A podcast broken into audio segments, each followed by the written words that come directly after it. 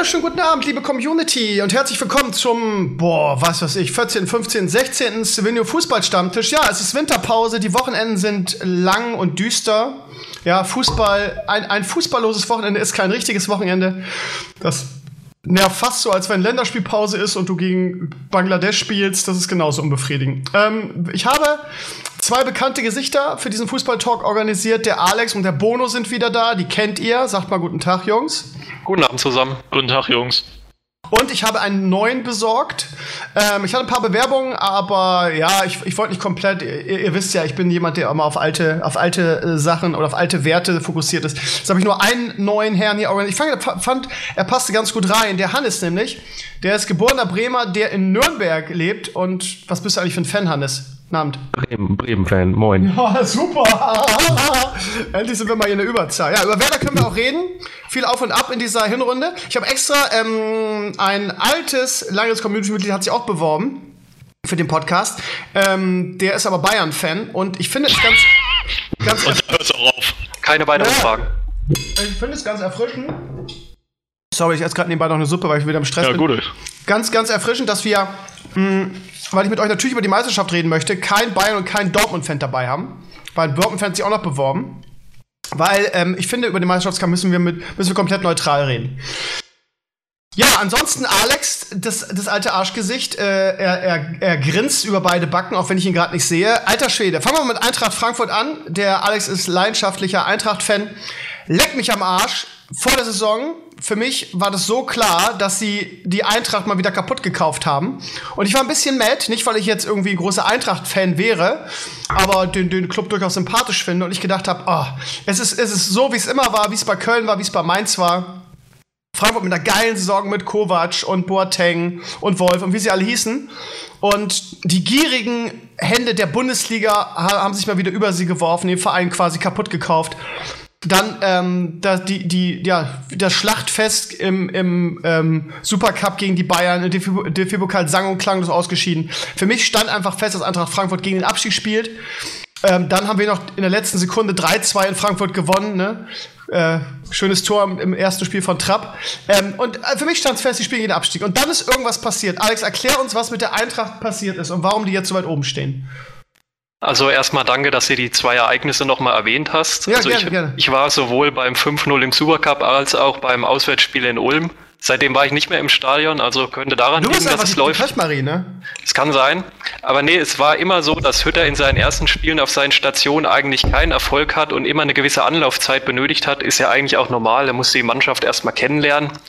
Und natürlich auch gerade durch die äh, WM Ander Rebic Vize-Weltmeister geworden, kam erst relativ spät zum Team, hat also ist auch nicht die Form. Auch, ne? ich find, ist ich auch find, geblieben, ja. Ich, ich finde ihn ein bisschen overrated, muss ich sagen. Ich finde, er ist nicht so stark. Ich finde, er besser mittlerweile. Ja, die letzten Wochen war er nicht so stark, aber er ist schon extrem wichtig für die Mannschaft. Hat mir auch im Pokalfinale gesehen. Aber es ist, der Kovac hat es mal gesagt, er macht Weltklasse-Dinge und dann irgendwie ist er wieder Kreisklasse. Ist wirklich so bei ihm. Da fehlt so ein bisschen die Konstanz in den Leistungen. Nee, aber was den Erfolg der Eintracht vielleicht erklärt, wie gesagt, Hütter schon mit Young Boys Bern Schweizer Meister geworden und äh, wir haben Salzburg viele Leistungs... Auch, ne? Was? Mit Salzburg auch, ja, in Österreich. Und ähm, ja, die Neuzugänge haben eigentlich auch eingeschlagen. Dann hinzu kommt irgendwie Kostic, wo keiner gedacht hätte, irgendwie der alte Hamburger hier mit Stuttgart abgestiegen, mit Hamburg abgestiegen, dass der irgendwie jetzt so einen Linksverteidiger spielen kann, das ist schon phänomenal. Also wie er auf die Idee gekommen ist, das weiß ich bis heute noch nicht, aber es funktioniert. Ja, in der Bundesliga, ähm, auf welchem Platz sind Sie jetzt gerade? Sechster? Müsste Sechster oder ja, ich glaube Sechster. Also sagen wir mal, die Europa erneut vor der Brust. Eine super Euroleague-Gruppenphase gespielt. Jeder, also nee, ich will nicht sagen jeder, aber ich finde den, den, den, Verein unglaublich sympathisch. Ich mag die Fans, auch wenn die ab und zu mal so ein bisschen über die Stränge schlagen. Aber ich bin ja froh, wenn es doch irgend, irgendwelche Fans gibt. Äh, Borussia Dortmund ist auch sehr gut da drin, die äh, dem äh, gierigen, raff, raffgierigen äh, DFB ein bisschen die, die Stirn bieten. Und ich fand die Tennisball-Aktion schon irgendwie ziemlich lustig. Da war ich auch im Stadion, ja. Und ich, ich, muss, ich muss auch sagen, ich finde sowas wichtig, weißt du, weil wir Fans haben ja keine Stimme mehr, ne? Es, es, es wird ja alles über unseren Kopf äh, hinaus entschieden, ne? Wir dürfen ja überhaupt nichts mehr bestimmen, irgendwie, jede Saison. Wir, wir sind nur noch die, die, die Gesichts- und, und seelenlosen äh, äh, Spaßschweine. Die Trikots werden jede Saison teurer, die Eintrittspreise werden teuer, der Spieltag wird zerstückelt, irgendwie, du musst fünf Streaming-Services haben, um alles sehen zu können. Und das Einzige, was uns geblieben ist, ist wirklich irgendwie die Ultras in den Stadien, die mal irgendwann sagen, nö, es reicht jetzt DFB, ihr könnt uns mal. Und ähm, also wenn ich die zwei, die zwei Fanlager sagen müsste, wo, wo mir das am positivsten aufgefallen ist, die das na, ich will nicht sagen, überwiegend gewaltfrei. Ich erinnere nur an die Steine, die in Dortmund geflogen sind bei Red Bull. Aber die, sagen wir mal, im Grunde gewaltfrei lösen. Und ähm, die Tennisballaktion fand ich schon ziemlich geil. Okay, diese Pause ist gewollt, Alex. Äh, ja. äh, meinst, du, meinst du, dass ihr das so durchspielt? Haltet ihr das die Saison durch oder werdet ihr irgendwann einbrechen? Ach, es ist ja traditionell so, dass die Eintracht in der Rückrunde einbricht. Von daher mache ich mir da gar keine Hoffnung. Aber wie es ist, kann auch sein. Der Hütter hat einen anderen Ansatz als der Kovac. Da war das letzt, die letzten zwei Jahre das Problem, dass wir in der Rückrunde einfach platt gewirkt haben, weil er die Mannschaft wahrscheinlich konditionell überfordert hat. Jetzt Adi Hütter lässt ein bisschen lockerer angehen. Vielleicht haben wir die Reserven, aber ich glaube, dadurch, dass wir noch in der Europa League dabei sind, wenn wir da vielleicht auch noch eine Runde weiterkommen gegen Schachtja Donetsk, wird schwer, ist ja möglich. Oh, das ist stark los, ja. Ja, mit der Stärkste, was man hätte bekommen können, hat mich auch sehr geärgert, die Auslosung. Und, ja, vor ja, allem, dass du so eine Mannschaft kriegst, wenn du, wenn du souverän Erster, Erster wirst, kann ja auch nicht sein, ne?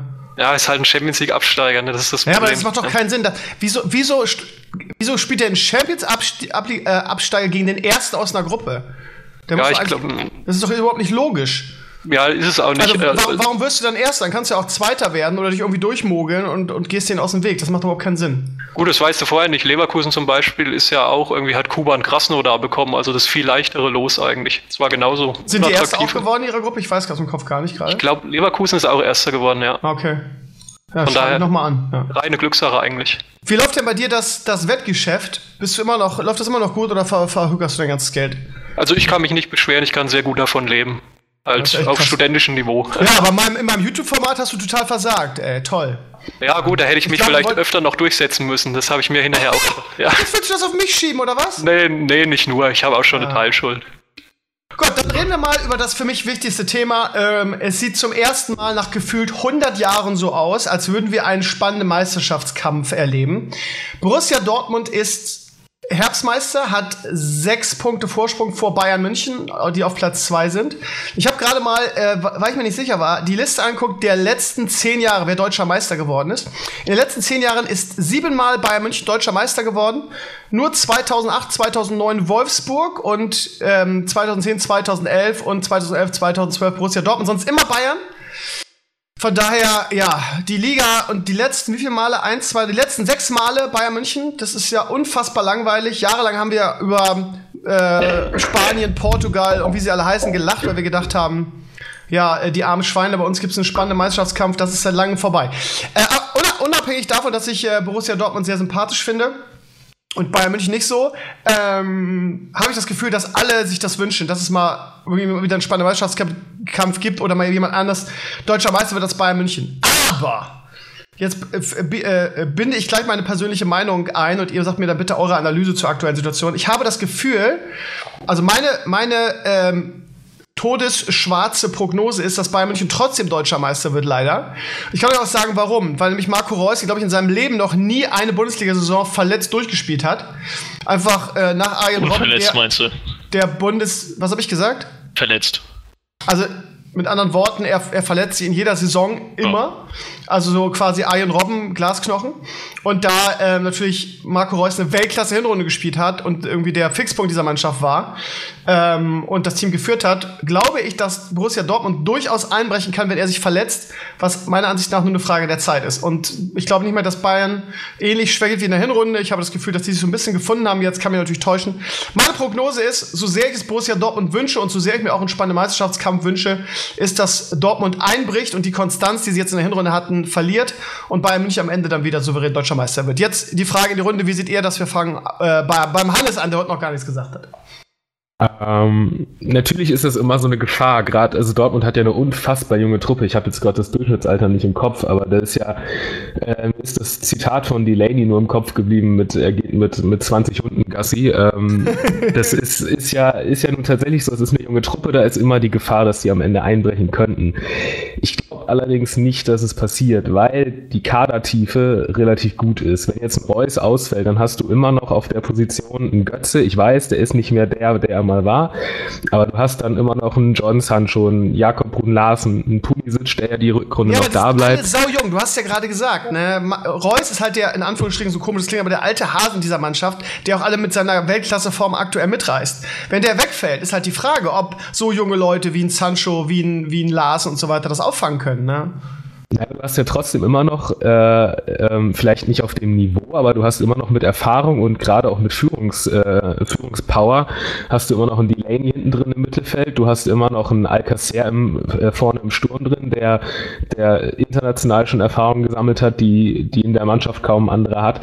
Also ich sehe seh die Gefahr gar nicht so sehr, dass jetzt ein Ausfall von Marco Reus ähm, der ja vielleicht auch gar nicht kommt, wer weiß, wer weiß, genau, ähm, wer weiß. Äh, dafür sorgt, dass die Mannschaft jetzt so einbricht. Und ich sehe auch immer noch nicht, dass die Bayern sich im Winter so eklatant verstärken, dass die überhaupt äh, ein, ein äh, Einbruch von Dortmund so nutzen können. Ja, gut, aber jetzt am Ende der Runde haben sie, wirkten sie ja relativ souverän wieder, ne? Da waren wieder ein bisschen gefühlt. Ja, das ich, für mich, das, das waren dann zum Schluss auch Gegner wie, wie, ja, ja gut, okay, so, so dramatisch schlecht war es gar nicht. Äh, ja, natürlich ist das, sind die Bayern, mit denen musst du immer rechnen. Immer, e egal was, was mit denen ist. Das ist wie mit, ist. mit den Patriots wie in der NFL. Genau, das, du kannst nie sagen, dass die weg sind, aber ich habe irgendwie das Gefühl, dieses Jahr ist es mal wieder so weit, dass Dortmund Meister wird und nächstes Jahr geben die Bayern dann halt mal 200 Millionen Euro aus und dann haben wir wieder, dann haben wir wieder alte Verhältnisse, aber äh, gönnen wir uns doch einfach dieses Jahr mal einen anderen, einen anderen Meister und dann tun wir uns wieder zehn Jahre das Gleiche an. Von mir aus gerne. Bono, wie siehst du das? Also wenn, wenn, wir die Tabelle angucken, ist es ja auch gerade gar nicht mal so dramatisch. Also die Dortmunder führen gerade mit sechs Punkten nämlich vor den Bayern. Wir wissen, die beiden spielen in der Rückrunde auf jeden Fall noch einmal gegeneinander. Genau, und in München. Also ne? so gesehen ist, ist jetzt auch dieser Vorsprung wirklich nicht groß und alles andere ist im, im Grunde schon gesagt worden. Also Dortmund hat einen qualitativ starken Kader, hat einen sehr guten Trainer, hat eine Mannschaft, die irgendwie taktisch sehr, sehr ausgerichtet und fokussiert wirkt auf das, was sie umsetzen wollen auf dem Platz. Und ich glaube auch nicht, dass jetzt irgendwie ein, zwei Verletzungen die Mannschaft groß aus der Bahn werfen könnten. Auf der anderen Seite ist es aber tatsächlich so, dass die Bayern einfach den besten Kader in der Liga haben. Ähm, unbestritten, wirklich auf, auf so ziemlich jeder Position, auch teilweise doppelt besetzt. Und äh, dann ja, ist äh, der große Punkt einfach, aus dem sie jetzt überhaupt nur Zweiter sind, wahrscheinlich der Trainer. So, das heißt, die sinnigste Verstärkung, die sie eigentlich jetzt im Winter hätten machen können, ist den Trainer rauswerfen. Aber Haben sie den besten Kader? Nicht. Ja, das ist Definitionssache. Ich so ne? Sie sind satt und ein bisschen alt, ne? Das ist halt das du Problem, hast ne? Ribery und Robben, die beiden sind 34 und 35, glaube ich. Und liefern immer noch ab, wenn sie spielen. Ja, ist die Frage. Da, ist, da hast du die gleiche Frage wie bei Reus, wie lange noch?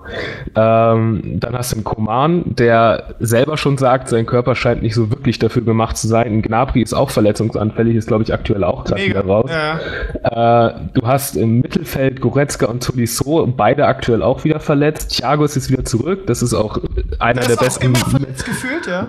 Ja, aber trotzdem einer der besten Mittelfeldspieler der Welt aktuell. Dann hast du einen James Rodriguez, der zwar da ist, aber irgendwie scheinbar nicht so wirklich mit, mit Kovac ja. klarkommt, weg will und dadurch fällt die, die Weltklasse-Option halt auch weg über Thomas Müller werde ich jetzt nicht anfangen zu reden, das wird übel enden. Äh, und dann hast du eigentlich nur noch Robert Lewandowski, der wirklich aus, aus dem Kader nochmal so heraussticht, dass ich sage, da hat Dortmund nichts Äquivalentes. Aber wenn ich mir den Kader im Vergleich angucke, sehe ich bei keiner Position irgendwas, wo ich sage, da ist Bayern jetzt wirklich eklatant besser. Eher im Gegenteil, gerade ja, aufgrund so, des Alters. Ist, genau, also das ist halt das Ding. Ne? Wie definierst du das? Das ist unheimlich schwierig zu definieren. Aber wenn man mal ganz stumpf nach dem Marktwert geht, ist, glaube ich, der FC Bayern schon vorne, oder? Allein aufgrund der Breite des Kaders definitiv, ja. ja. Aber okay, ähm, wo waren wir stehen geblieben? Also, äh, äh, Bono, du, du denkst auch, dass Borussia Dortmund deutscher Meister wird? Ich halte es durchaus für möglich, ja. Aber ich halte es in erster Linie oh, tatsächlich für möglich, dass wir hier einen, einen, einen spannenden Meisterschaftskampf erloben, äh, erleben können. Also, da sehe ich nichts irgendwie entschieden bislang immer nur von zwei Vereinen. Da hinten schleicht sich ja trotzdem noch mal so eine andere Mannschaft mit ran. Ach, ne? come on, really? No way. Du meinst also, den Vorfall Wolfsburg, oder? Nach zehn Jahren kommen die. Also ich, ich, ich will jetzt nicht zu weit aus dem Fenster lehnen, aber ich glaube, dass, dass niemand um die deutsche Meisterschaft mitspricht, außer Dortmund und, und, und München. Ich, ich denke, dass Gladbach auch. Die spielen zwar echt eine gute Saison, können wir auch gleich drüber reden, aber ähm, die sind nicht auf demselben, in derselben Liga eigentlich, finde ich persönlich. Aber okay, reden wir gleich drüber. Alex, du bist doch dran mit deiner Wer wird deutscher Meister und gibt es einen spannenden Meisterschaftskampf? Also ich muss dazu sagen, ich verfolge die Dortmunder auch sehr, weil mein Vater leidenschaftlicher Dortmund-Fan ist. Mhm. Und äh, wir sind eigentlich auch beide der Meinung, sollte Margot Reus ausfallen, dann werden die Ergebnisse ganz andere sein. Aus meiner Sicht haben die Dortmunder in der Hinrunde total überperformt und Bayern hat, ist hinter ihren Erwartungen zurückgeblieben. Wenn man sich mal anguckt, wo die Bayern Punkte gelassen haben, gegen Düsseldorf, gegen Freiburg, gegen Augsburg, gehen wir mal davon aus, dass diese Spiele in der Rückrunde dann erfolgreich gestaltet werden können und dann stehen sie am Ende vor Dortmund. Deswegen sage ich klarer deutscher Meister FC Bayern München.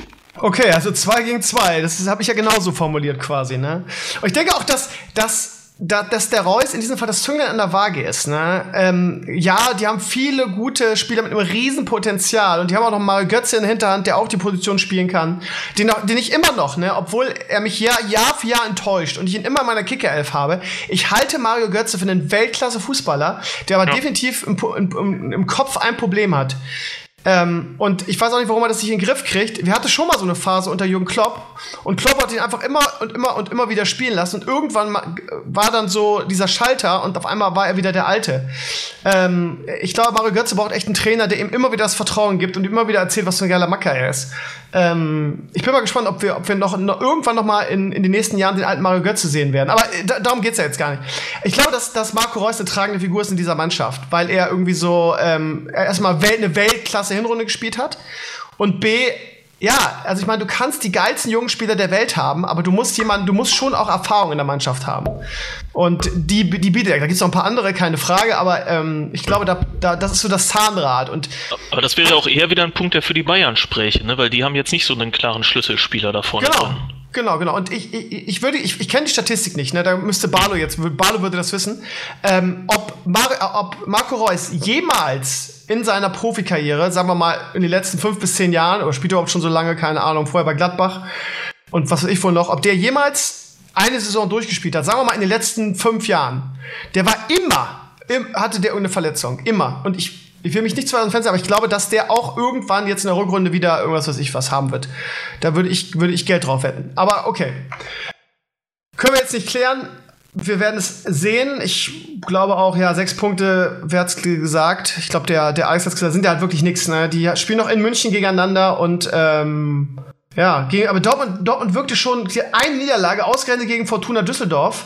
Düsseldorf hat sich quasi für, für die wirklich starken Gegner ein bisschen aufbewahrt, hat in München 3-3 gespielt und einfach als einzige Mannschaft in Deutschland Borussia Dortmund geschlagen zu Hause. Funkel, das Taktikgenie. Verrückt.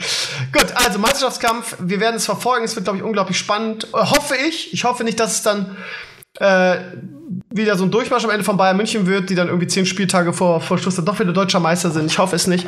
Ähm, was, also neben Eintracht Frankfurt, was war für euch denn die, die positivste Erscheinung in der, in der Hinrunde jetzt bisher? Über, über Frankfurt haben wir schon gesprochen. Hannes, fang du wieder an. Äh, die positivste, ja, mit Abstrichen war es, äh, eigentlich fast, fast Werder, weil ich nie auf diesen Europazug mit aufgesprungen bin, sondern eigentlich einfach nur mal wieder eine entspannte Saison haben wollte, wo man nicht bis zum letzten Spieltag da sitzt und äh, ich erinnere mich noch ans, ans äh, Spiel gegen Frankfurt in der Saison äh, am 34. Spieltag. Da saß ich nach dem Spiel 20 Minuten auf dem Boden und musste erstmal wieder runterkommen. Äh, ich bin einfach froh, wenn es jetzt mal eine Saison gibt, wo man sich wieder so stabilisiert, dass man im Mittelfeld landet und deswegen ist das Positivste für mich tatsächlich erstmal erstmal Werder Bremen und äh, von daher bin ich da jetzt erstmal relativ, relativ entspannt, dass man, ähm, dass man jetzt mal eine ruhige Saison hat. Ähm, jetzt muss man natürlich abwarten, wie jetzt die nächsten Acht Spiele laufen. Punkte vom Relegationsplatz das ist natürlich schon ein stolzes Polster eigentlich. Ne? Ja, aber man muss auch bedenken, dass da unten noch, äh, also dass da unten im Moment noch, äh, noch, noch Vereine drunten drunter sind, die definitiv noch wieder höher kommen werden. Also, zum Beispiel denkt man äh, zumindest. Ja, abwarten. Die machen, treffen gerade Entscheidungen, die ich nicht ganz nachvollziehen kann. Ähm, von daher, da, da würde ich tatsächlich sagen, warten wir mal ab. Das ähm, reden wir gleich auch noch, ja. Ja, genau. Aber äh, die, gerade auch die Augsburger waren zum Schluss nicht gerade spielerisch nicht, nicht schlecht. Die haben, haben einfach nur ein extremes, äh, extremes Pech gehabt vorne. Ähm, mal abwarten. Ja, wir ja, aber, wir nicht, ne? Wir ja nicht. Nein, nein, nein, nein. nee, bei uns, bei uns war es Unvermögen. Also bei uns oh, sehe ich, das, seh ich das ganz klar als Unvermögen, was da teilweise vorne abging. Ja, aber man ist halt als Werder-Fan Hannes so hin und her gerissen zwischen, ja geil, was regen wir uns hier eigentlich auf? Wir haben in den letzten fünf Jahren gefühlt immer gerade so unseren Arsch aus der Schlinge gezogen und haben die Liga ge gehalten. Wir müssen super zufrieden sein, dass wir irgendwie, ja, wir hatten immer einen einstelligen Tabellenplatz, jetzt sind wir Zehnter, ist ein bisschen dumm gelaufen.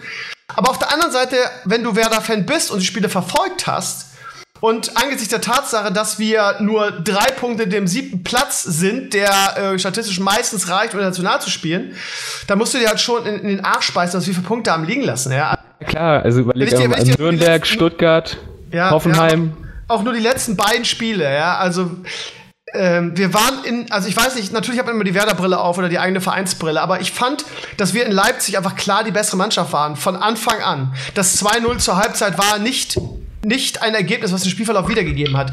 Dann drehen wir das, spielen, kommen auf 2-2 ran und kriegen quasi haben noch die dicke Chance zum, zum, zum Siegtreffer und kriegen aus dem Nichts so mal wieder. Oh, und was für ein Abwehrding. Also wirklich so, eine ganz, so ein ganz dämliches Tor. Und äh, das ist halt, das spielt, das, das, das dreht halt den Spielverlauf auf den Kopf, weil also in Unentschieden wäre meiner Ansicht nach schon schmeichelhaft gewesen für Leipzig. Aber, aber ein Sieg ist ein Scherz. Und ich glaube, über Hoffenheim das Spiel brauchen wir gar nicht reden. 26 zu 14 Torschüsse. Rashica am Ende zweimal alleine auf den Keeper. Der torungefährlichste, oh, ey, auf Rashica, den können Sie von mir aus gleich in die Weser schmeißen.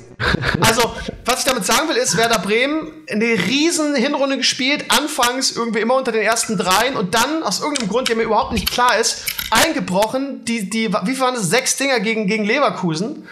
Und, da, und dann viele, viele Spiele wirklich blöd, blöd abgegeben und verloren. Ähm, ja, Dortmund und Bayern will ich jetzt gar nicht reden, die haben jetzt nur 2-1 verloren, aber die waren beide eigentlich verdient, auch wenn wer mehr drin war. Aber gefühlt bist du als Werder-Fan immer so, ja, gutes Spiel, aber irgendwie doch wieder irgendwie nicht gewonnen.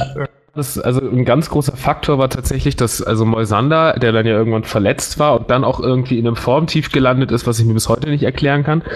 Und das ist überträgt halt auch kein sich, Ismail. Ja, ist halt auch kein Naldo, ist, ist halt auch kein Mertesacker, ist halt auch kein, ich weiß nicht was. Aber Moisander war halt immer der, der die Abwehr zusammengehalten hat. Du hast halt äh, mit gerade mit Velkovic einfach einen, einen, sehr jungen Kerl daneben. Langkamp hat das zum Schluss echt gut gemacht, muss ich Find sagen. Ich also gerade gegen so Vereine wie Hoffenheim, Leipzig und Dortmund, wo du denkst, ach du Heilige, das wird jetzt richtig übel, hat er das äh, wirklich gut gemacht dafür, dass er eigentlich das. Gut ausgesehen, ne? ja, und das, obwohl er das Tempo definitiv nicht mitgehen kann. Da hat er einfach sehr intelligent verteidigt. Wobei man aber auch ich, sagen muss, dass, dass wir wirklich sau in allen drei Spielen saudumme Gegentore gekriegt haben. Ne? Ja, ja, genau. Das ist ja das, was ich meine. Wir haben halt, also gerade gegen Leipzig äh, hat es uns ja die Abwehr am Ende dann gekostet äh, und gar nicht so sehr der Angriff.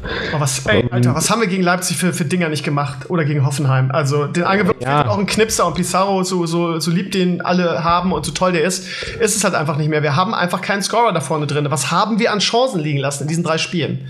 Naja, vor allem, weil auch Kruse nicht mehr trifft. Ne? Das ist halt der Punkt. Ja, also, ich, find, halt ich kann diese Kritik an Kruse überhaupt nicht nachvollziehen, weil er, er ist immer noch, in meiner Ansicht ist er genauso gut wie in den Jahren davor, nur er hat sich ja halt total in Dienst der Mannschaft gestellt und ähm, hat eine andere Rolle als in den letzten Jahren. Er ist nämlich mehr so der, der, der, Mannschaftsspieler, der Vorbereiter, der, der, der, das finde ich so geil. Da gibt es nämlich so wenig Spieler äh, von, der gegen Leipzig einen riesen Bock macht und quasi das 2-0 quasi selber macht aber dann das 2-1 macht und die Mannschaft trotzdem mitreißt, nicht den Kopf hängen lässt, sondern trotz der seines Fehlers einfach sagt, okay, war mein Fehler, war scheiße, scheiß drauf, wir machen es jetzt, wir, wir, wir, wir kommen einfach zurück. Ich mache selber das Tor und ich reiß die Mannschaft mit. Und da hast du nicht viele von in der Bundesliga. Der Mann ist halt so wichtig. Und wenn ich dann in der Presse lese, ja, er wäre zu dick und er würde nicht so viele Tore machen in den letzten Jahren, dann frage ich mich mal, Alter, hast du Lack gesoffen oder hast du keine Ahnung vom Fußball, ehrlich? Ja, ja, ja, ja also, ja gut, diese ganze Kruse-Diskussion, die dann da irgendwann mal losgebrochen ist mit äh, der, der Nutella-Fall, das ist ja ist ja wirklich ab, völlig absurd, was da dann irgendwann ja. losgetreten wird. Aber was mich interessieren würde, glaubst du, Werder kauft einen Spieler in der Winterpause? Ein Stürmer oder ein Verteidiger? Ähm, ich glaube, sie haben jetzt diesen, diesen Aus, Austria Wien, nee, Austria, nee Red, Red, Bull Salzburg. Äh, der, der, der, ist ja, der wird ja, der wird ja direkt wieder, wieder für anderthalb Jahre ausgeliehen wohl. Irgendwie. Ja, ja. Boah, der kann auch kicken, der ist, auch ein, ist das nicht auch ein Verteidiger? Oder? Nee, nee der, der ist defensiver Mittelfeldspieler. Nee, genau. komplett anders. Offensiver Mittelfeldspieler. Er ist ein Zehner Aber oder sogar eher eine hängende Spitze. Zehner, Zehner mit ja. Richtung, Richtung 9. Irgendwie, ähm, er, er müsste weiter verliehen werden, weil die Positionen irgendwie werden ja durch Bargfrede und so besetzt, wo ich dann Schlussfolger, dass er auch defensives Mittelfeld ist. Okay. Nee, nee, ist also, Zehner ist also mit Richtung 9. Ja, ja, ja Zehner, der Richtung 9 hochgeht.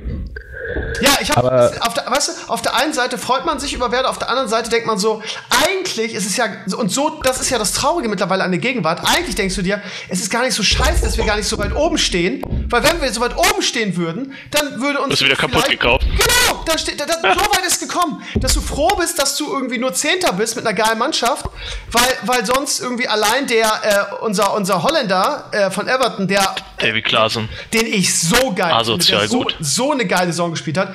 Wenn der, also wenn, wenn Werder weiterhin so erfolgreich wäre und der weiterhin so spielt, würde der niemals äh, zu halten sein für uns. Genauso Pavlenka und so. Oder Maxi, Maxi, Maxi Eggestein, Jojo ja. Eggestein. Ich bin bei Jojo erstmal froh, wenn er jetzt vielleicht demnächst auch verlängert. Äh, von daher, also gerade gerade Maxi. Der war am Anfang so stark. Der hat in der Mitte der Saison auch so ein bisschen seine Form verloren. Ja, ich glaube, der war dann irgendwann auch müde, weil das ist ja auch einer der laufstärksten bei uns. Und ja. ich glaube, das hat er dann irgendwann einfach gemerkt, dass er das nicht über die, die volle Distanz so rüberbringen kann. Ich glaube, da fehlt ihm einfach noch so ein bisschen das. Äh, Spielerisch trotzdem schon so wichtig fürs Mittelfeld. Ja, ja. absolut, absolut. Krass. Für mich auch neben Kai Havertz das größte deutsche Talent, was wir haben aktuell. Ja, ich dabei. Ich habe auch ein bisschen Angst, dass sobald er, sobald er die erste Nationalmannschaftsberufung kriegt, dass dann so bei den ganz großen ja. Clubs irgendwann so die Glocken klingeln und der dann. Ja gut, aber dann kriegst du wieder, mittlerweile wird ja für jeden irgendwie 50 bis 100 Millionen bezahlt. Pulisic, wie viel? 65 Millionen jetzt zu. Äh, äh ja, zu aber das ist ja, das kannst du ja auch wieder nicht vergleichen. Ich meine, wir haben, wir, wir haben da ja das eine oder andere. Also Mainz fährt man damit seit vielen Jahren auch ganz gut. Ja, ich, ich habe immer das Gefühl, bei Werder ist das noch nicht so ganz angekommen. Ich habe noch eine abschließende Frage. Wir können jetzt, so gerne ich das würde, ich würde am liebsten den ganzen Podcast nur über Werder sprechen. Aber ähm, wenn du Trainer von Werder Bremen wärst, Hannes, ja, weil ich meine, Kofeld hat wirklich sehr in der Offensive experimentiert. Mal mit Pizarro, mal mit Außen irgendwie, Rashica, äh, Keins, Gott sei Dank, der Blinde, äh, hat am Ende nicht mehr gespielt, aber am Anfang ähm, Osako, das heißt er und ähm, wie heißt der, der von Hannover gekommen ist? Ich mein, Harnik. Genau. Ähm, der hat ja auch ein, zwei wichtige Tore gemacht, wenn er reinkam und so weiter. Und es ist so, äh, es ist so ein bisschen, ja, ich weiß gar nicht, ob er einfach jedem eine Chance geben will oder ob er sich selber nicht sicher ist. Wen würdest du denn spielen lassen offensiv, wenn du Trainer wärst? Offensiv. Ja, Kruse auf jeden Fall in ja, der Zentrale. Kruse gesetzt, ja. Ähm, Kruse würde ich, glaube ich, tatsächlich, ich, mir gefällt diese die Position von ihm als, als falsche Neun tatsächlich ganz gut, weil wer, also von, mit dem aktuellen, mit dem aktuellen Leuten, die man hat, hat man keinen, den man als richtigen Neuner vorne reinstellen kann. So, deswegen würde ich Kruse tatsächlich in die Zentrale stellen, äh, als kreativen Dreh- und Angelpunkt. Äh, und auf den Außen würde ich, jetzt, jetzt haust du mich gleich wieder, ich, ich mag Rashica sehr gerne und ich glaube, wenn der seinen Torfluch besiegt hat, dann wird es bei dem auch wieder besser laufen. Ja, aber der trifft auch so viele falsche Entscheidungen und läuft sich immer fest. Ja, aber er ist ja auch noch, er ist ja auch noch jung. Also wir müssen ja auch noch gucken. Äh, bedingt dadurch, auch immer halt ein bisschen an den Anweisungen, die der mitkriegt, ne? Ja. Wenn er halt gerade auch bei offensiven Verteidigern, mit denen Werder ja klassisch immer spielt, irgendwie auf der Außenbahn, ja. wenn die sich da die ganze Zeit über die Füße laufen werden, wäre das ja auch falsch. Also ja, ja genau. Also ich finde einfach, dass, okay, er ist noch jung und so weiter. Erstmal ist er der torungefährlichste Spieler bei Werder Bremen. Und zweitens, er ist zwar super schnell und wenn er mal so einen schnellen Antritt hat, dann raunt auch das ganze Stadion. Aber das ist einfach zu wenig, irgendwie mal einen schnellen Antritt zu haben, um mal schnell über den Flügel zu kommen. Meistens ist die Flanke dann, dann Mettwurst. Und er, er also von, wenn er, wenn er zehnmal das versucht, schafft er es neunmal nicht irgendwie. Das eine Mal äh, raunt dann das Stadion. Also, das ist für mich. Bellarabi hat daraus auch eine Karriere gemacht. aus Bremen, ist ja auch ein Bremer, passt schon. Na, ich, ich glaube ich glaub noch an den und ich glaube an ihn mehr, als ich an Keins glaube. Und ich hoffe, dass ja, Keins. Keins äh, gibt ja schon Gerüchte, dass der bald weg ist, weil der bald ja, irgendwie gescheitert ist. Ja, ich, ich Das ist auch so einer, der immer die falsche Entscheidung trifft. Das ist ja, unfassbar. Genau, das ist einer, der, der, der schießt dann irgendwie mal so ein Traumtor und taucht dann wieder zehn Spiele ab. Ja. Aber auf der anderen Seite würde ich tatsächlich, weil er mir in den letzten Spielen sehr, sehr gut gefallen hat, auf den Außen Eggestein spielen lassen. Ja. Äh, weil ich ihn da recht. Spiele. Ja, das hat er zum Schluss bei uns immer, hat er zum Schluss gespielt und da hat er ja. extrem schlaue Entscheidungen getroffen teilweise. Ähm, hat auch, das hat man ganz arg gemerkt, körperlich ganz gut aufgebaut, dass er sich auch ein bisschen mehr behaupten kann. Ähm, Also Kruse, Keins, Rashica und dahinter tatsächlich, äh, den, an dem habe ich jetzt in den, in den letzten Wochen so ein bisschen Narren gefressen, äh, als zentralen offensiven Mittelfeldspieler Kevin Müllwald. Ja, der, der hat mir in den letzten ja. Spielen extrem ja. gut gefallen ja. und äh, hat einfach für sehr viel frischen Wind gesorgt und äh, von daher würde mich, würd mich auch freuen, ähm, wenn der sich, wenn der sich bei uns noch durchsetzen Nürnberg, kann. Ne? Das ist der ja, total definitiv. underrated, weil er auch so lange verletzt war, ne? Ja, genau, der hat ja richtig Pech gehabt direkt am Anfang und, und hat ihn dann zwei, drei, also hat sie ja nicht mal einmal erwischt, sondern die hat es ja gleich zwei, drei Mal erwischt in der Vorbereitung und äh, das, deswegen hat es ein bisschen länger gedauert, aber jetzt gerade die letzten Spiele, da fand ich ihn extrem stark und äh, als Ersatz für die, für die Zentrale dann natürlich unseren, unseren Goldjungen Josh Sargent. Ja. Der, äh, natürlich darf man das jetzt nicht zu hoch hängen. Das geht mir auch schon wieder ein bisschen zu weit, was da teilweise in den Foren abgeht bei ihm. Ja, ja. Ähm, aber das ist durchaus einer, dem ich einen großen, großen Sprung zutraue. Vielleicht ist das unser Knipser, den wir, den wir brauchen. Irgendwie. Ja, also, aber da darfst du ja auch nicht draufsetzen, ne? Zwei Kurzeinsätze und, äh, ja, ich will nicht sagen wichtige Tore gemacht, obwohl schon, schon wichtige Tore. Ja, klar, aber du darfst bei einem 18-Jährigen jetzt ja auch nicht, da darfst du jetzt nicht sagen, das ist jetzt unsere, unsere Lebensversicherung. auf, lange, auf lange Sicht. Ne? Ja, lang, ja klar, ja. klar. Was mit Osako? Von dem halte ich ja auch eigentlich viel, aber der äh, war am Anfang so gesetzt und im Laufe der Saison dann immer so ein bisschen zweite Geige der wird jetzt, ich, ich denke, den wird jetzt, ich kann es verstehen, aber der will jetzt halt zum, äh, wie heißt das? Asia Die, ja, der will da jetzt halt hin und das dauert, das, das ist über einen Monat, glaube ich, ne? Äh, das würde ihm nicht helfen, denke ich mal. Also gerade bei einer Offensive wie, wie bei wie, wie Kofeld, die nun mal spielt, die sehr auf Eingespieltheit äh, fokussiert ist, irgendwo auch ähm, und immer so einen gewissen Fixpunkt braucht. Ja, Osako war, war gut in den Spielen, wo er gespielt hat. Er hatte aber auch echt teilweise Dinger drin. Chancenverwertung auch bei ihm so ein Punkt gewesen immer. Ähm, ich hoffe einfach, dass Harnik jetzt irgendwie nochmal kommt, weil sonst war das ein ziemlicher Flop-Einkauf. Auch wenn es Cruises bester Buddy ist, äh, irgendwo muss man das auch mit Leistung dann also rechtfertigen. Äh, ich verfolge jetzt Werder nicht so, aber wie lange ist denn der Bartels eigentlich noch verletzt? Der ist also jetzt ein Trainingslager, ist aber noch nicht also voll belastbar. Der wird ein paar Sachen mitmachen, aber das wird noch ordentlich dauern. Naja, also, vor allem, du musst, du musst bei ihm halt auch echt gucken, das war jetzt ein Achillessehnenriss. Ähm, das ist, ist so eine Sache, da Bartels ist ein Spieler, der kommt zu 100% über sein Tempo. Richtig. Und wenn das jetzt durch diesen Achillessehnenriss auch nur ansatzweise gelitten hat, dann werden wir nicht den Bartels wieder erleben, den wir, der, der mit Kruse so unfassbar stark aufgespielt hat. Da muss man jetzt ganz, ganz arg aufpassen. Er ist jetzt also mit 31 glaube, nicht mehr der Jüngste. Dass du den in dieser Saison nicht mehr voll sehen wirst irgendwie. Also anfangs hieß es ja jetzt zum Saisonstart und das, das besserte sich nicht so richtig. Jetzt darf er zwar mit, um, wie Baumann sagte, so am am, am Mannschaftsgefüge teilzunehmen und wieder irgendwie Teil der Mannschaft zu sein. Aber der wird ein individuelles Programm machen, der ist noch nicht ansatzweise. Und ich, ich glaube auch, ich sehe es auch genauso wie der Hannes. Ich glaube, äh, den werden wir in, in der Form, die er jetzt irgendwie vor seinem Achillessehnenriss hatte, werden wir den nie wiedersehen. Der ist über 30. Äh, wir haben viele junge, neue, talentierte Leute, die da in die Startelf ähm, drängen. Ich glaube ehrlich gesagt, dass das Thema Bartels äh, erledigt hat, wenn ich ganz ehrlich sein darf. Okay, dann gehen wir mal ganz kurz weg von meinem Lieblingsverein und äh, ja, wir hoffen auf eine gute Rückrunde. Äh, wie gesagt, wir sind, glaube ich, beide zufrieden, wenn wir nichts mit dem Abstieg zu tun haben. Von mir aus können wir auch Zehnter werden. Äh, ich möchte wirklich. Was war das? Das war ich, verzeihe. Alles klar. Ähm, äh, ja, mit dem Abstieg haben wir auch diese Saison nichts zu tun. Da gibt es aber eine Menge Teams, die schlechter sind. Mal gucken, ob noch nach oben was geht. Wie gesagt, es sind in Anführungsstrichen nur drei Punkte bis Hoffenheim im Platz sieben.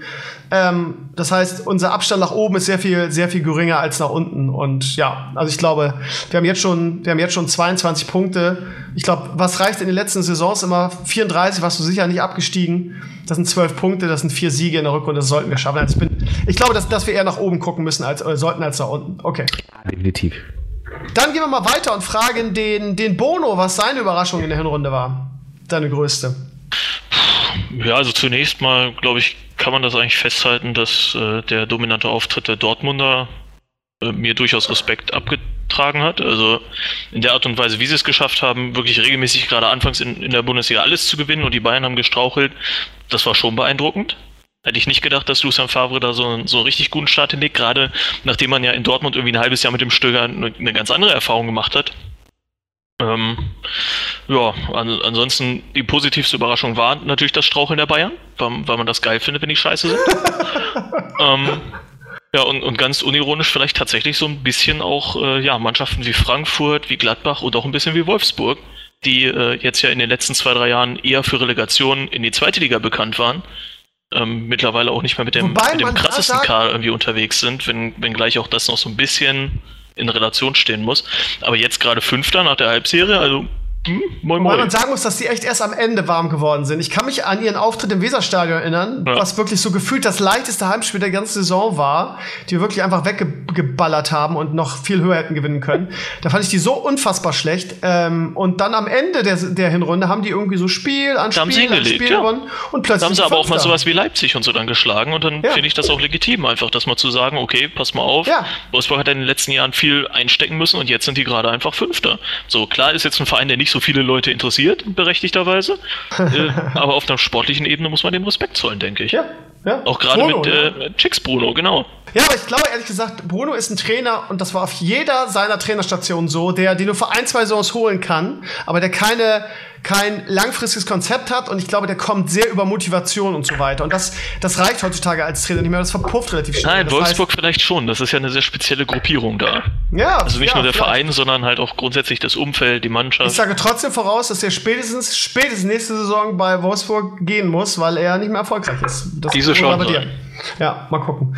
Wie siehst du denn deinen Verein eigentlich? Meinst du fünf irgendwie? Wieder wie immer so ein bisschen unten drin, aber jetzt auch nicht so arg gefährdet. Sechs, nee, ja. sieben Punkte entfernt von einem Abstiegsplatz. Ja, ne, ein äh, Punkt auch nur hinter Werder. Also äh, die genau. Situation genau. ist eigentlich gar nicht so unterschiedlich im Vergleich. Ähm, Gerade auch mit, mit der ja, Erwartungshaltung, mit der man wieder in die Saison gegangen ist. Jetzt vor dem Hintergrund, dass man immer damit rechnen muss, als Mainz 05 wieder im Abstiegstrudel dabei zu sein, weil man schlicht nicht zu den Mannschaften gehört, die sehr viel Geld auf der Tasche haben. Ähm, so gesehen muss man mit dem 12. Platz total zufrieden sein. Also 21 Punkte zur Hinrunde hätte, glaube ich, zu Beginn jeder einfach unterschrieben hier. Also die, die Mannschaft wurde wieder ja, ja so ein bisschen auseinandergepflückt, aber man, man hat ja einiges an Geld auch eingenommen mit so einem Abdo Diallo, mit einem Suat Serda und, und allem möglichen, wofür man heutzutage in teilweise mittelbegabten Vereinen sehr viel Geld hinlegt. ähm, so, und dann, dann, holt man sich aber hier auch Mainz-typisch wieder irgendwelche Leute ran, die jetzt aber schon gefühlt aus einem Regal höher stammen. Also mit einem Kunde oder sowas, den man ins Mittelfeld reingeholt hat, den man sich von Atletico Madrid geholt hat. Ja, für, für eine Ablöse von siebeneinhalb Millionen kommt so jemand nach Mainz. Wenn das jemand vor fünf Jahren hier gesagt hätte, hätten sie den, weiß nicht, zu Karneval einfach aufgeknüpft, so aus, aus Spaß. Warum war der so, warum war der so günstig? Das ist eben eine relativ gute Frage, warum einige äh, Vereine ihre Spieler auch teilweise verramschen gefühlt, aber pff, kann ich nicht genau sagen. Vielleicht sind da irgendwelche ne? Klauseln oder sowas mit darin. Ja, vielleicht sind die Leute auch einfach unzufrieden und sagen, wir wollen jetzt den nächsten Schritt nehmen, machen einfach.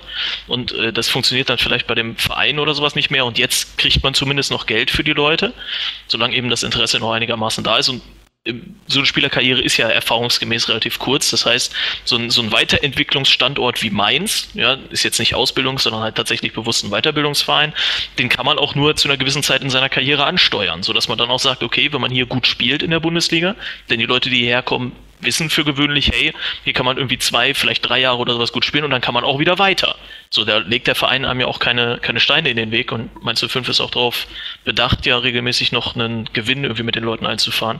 Und das lockt, glaube ich, auch schon diese Spieler dann her. Oder auch einen Jean-Philippe Mateta von Olympique Lyon, der Sturm äh, absolut alles umreißt, was man irgendwie Mainz 05 technisch sich gewünscht hat dafür diese Position.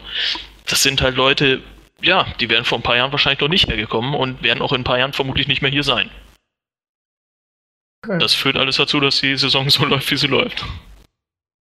Gut, dann, bevor wir über den, über den Abstiegskampf reden, noch ganz kurz Alex. Alex, ist ja jetzt schon viel genannt worden. Du hast nicht mehr so ganz viele Optionen. Wir haben auch schon über Frankfurt gesprochen. Trotzdem nochmal die Frage an dich, die großen positiven Überraschungen der Saison.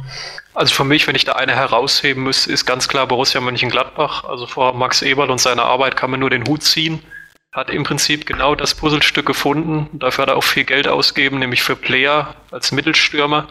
Der hat drei gegen Werder gemacht, das war unfassbar, ja. Also ich hätte es Dieter Hacking und der Mannschaft zu Saisonbeginn nicht zugetraut, dass sie so weit oben stehen. Von daher für mich eine klare positive Überraschung. Keinen guten Saisonstart, oder? Nee, also überhaupt die, nicht. Die, die, sind doch, die hatten doch echt einen richtig, richtig miesen äh, Durchschnittsstart und da, da stand Hacking ja, glaube ich, auch schon zur Diskussion. Genau. Äh, vor der Saison vor allen Dingen auch zur Diskussion, ne? Für die Art und Weise, ja, wir haben vorher ja, ja, genau. hatten. genau. Und dann haben sie aber irgendwann angefangen, äh, ging das mit dem Bayern-Sieg los? Dass die sich dann so richtig rausgeschossen haben da?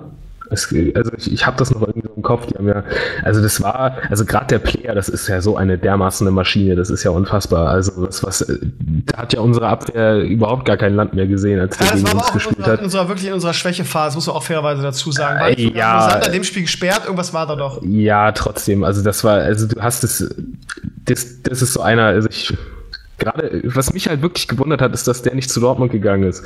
Damals, als die einen Stürmer gesucht haben und Favre kommt aus Nizza und Player kommt doch auch aus Nizza, äh, wenn ich das richtig noch im Kopf habe.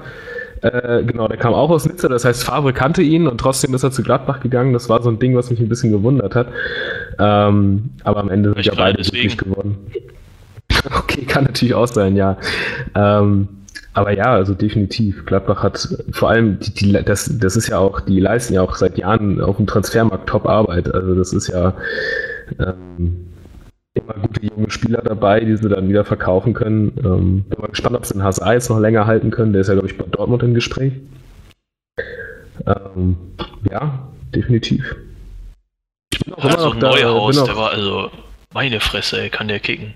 Ja, das ist ja, ich weiß nicht, den habe ich gefühlt, ist der seit vier Jahren, gilt er als Talent oder so und jetzt plötzlich macht er, macht er so einen Komplettsprung nach oben. Und ich glaube auch immer noch, dass Gladbach da, sie werden vielleicht nicht Meister, aber sie werden bis zum Schluss dranbleiben. Da bin ich mir sehr sicher.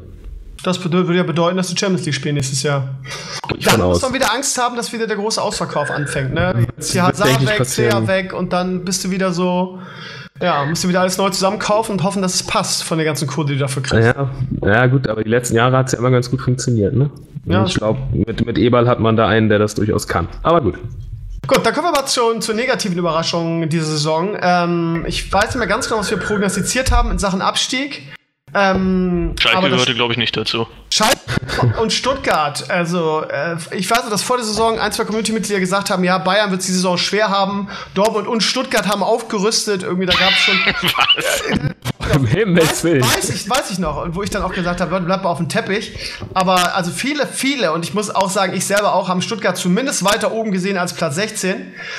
Äh, Nürnberg letzter, Hannover äh, vorletzter, Augsburg auch überraschend weit unten. Ähm, Düsseldorf fünftletzter, kann man eigentlich ganz zufrieden sein, denke ich. Und dann kommt natürlich der aktuelle deutsche Vizemeister Schalke 04 mit eigentlich einem ganz netten Kader auf Platz 13. Also wir fangen wieder an beim Hannes. Hannes, was sind für dich die größten Enttäuschungen oder die größten Verlierer der Hinrunde? Naja, gut, also man muss, also wenn man da jetzt nicht Schalke sagt, dann macht man sich, glaube ich, unglaubwürdig. Also ich meine, Schalke war letztes Jahr Vizemeister. Ähm, jetzt war es natürlich so, dass äh, viele schon prognostiziert haben, die werden es ein bisschen schwerer haben, allein schon dadurch, dass sie, die haben halt einen Fußball gespielt, der extrem auf Effektivität aus ist. Und wenn die Effektivität halt flöten geht, dann passiert halt genau das, was jetzt passiert. Und ähm, ich habe auch so ein bisschen das Gefühl, also Schalke hat sich ja von vornherein vorgenommen, sie werden nicht in Panik verfallen, wenn irgendwie es mal nicht läuft und gleich den Trainer rausschmeißen. Jetzt habe ich allerdings so ein bisschen das Gefühl, dass das, was jetzt gerade bei Schalke passiert, so eine unterdrückte Panik ist, die nicht an die Öffentlichkeit geraten soll.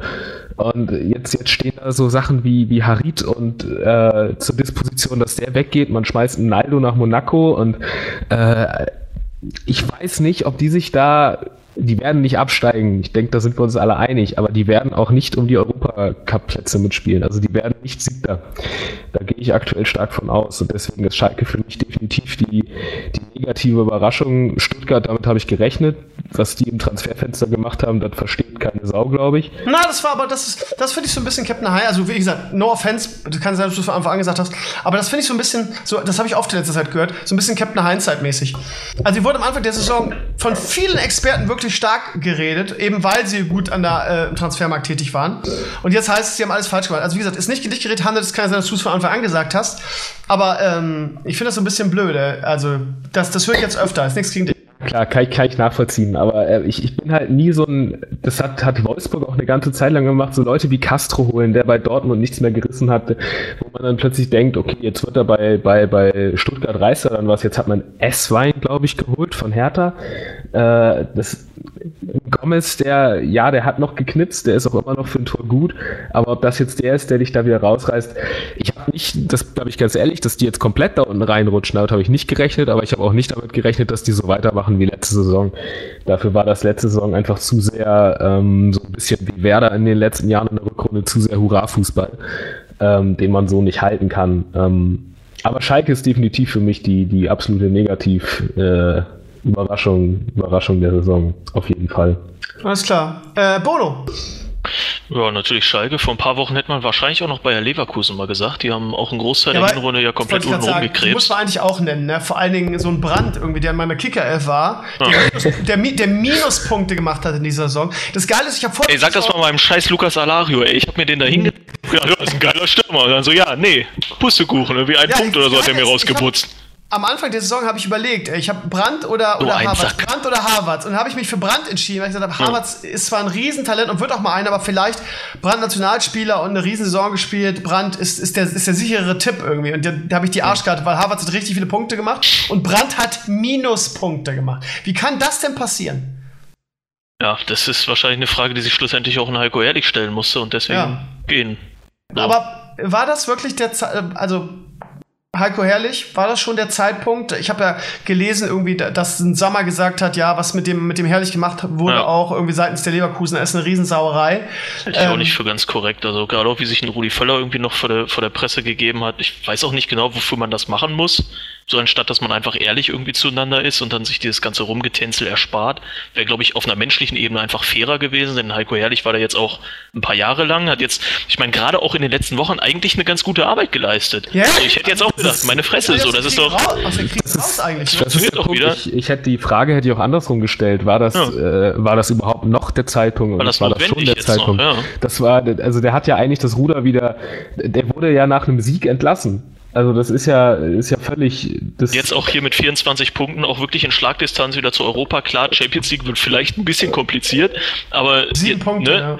grundsätzlich ist man, glaube ich, in Leverkusen auch mit einer Euroleague noch einigermaßen zufrieden. Also also dass so eine Saison per se immer passieren kann, gerade bei so einer jungen, talentierten Mannschaft, dass da auch mal ein paar Spiele einfach ja, Leerlauf drin ist und dass du dann, ja, gerade eben, wenn noch nicht so viele Spiele gespielt sind, wie es jetzt ja irgendwo in der Hinrunde war, keine Ahnung, hatten sie zwölf Spiele gemacht oder sowas und wenn du da halt irgendwie so fünf, sechs Spiele einfach Scheiße am Fuß hast, dann stehst du nun mal da unten drin.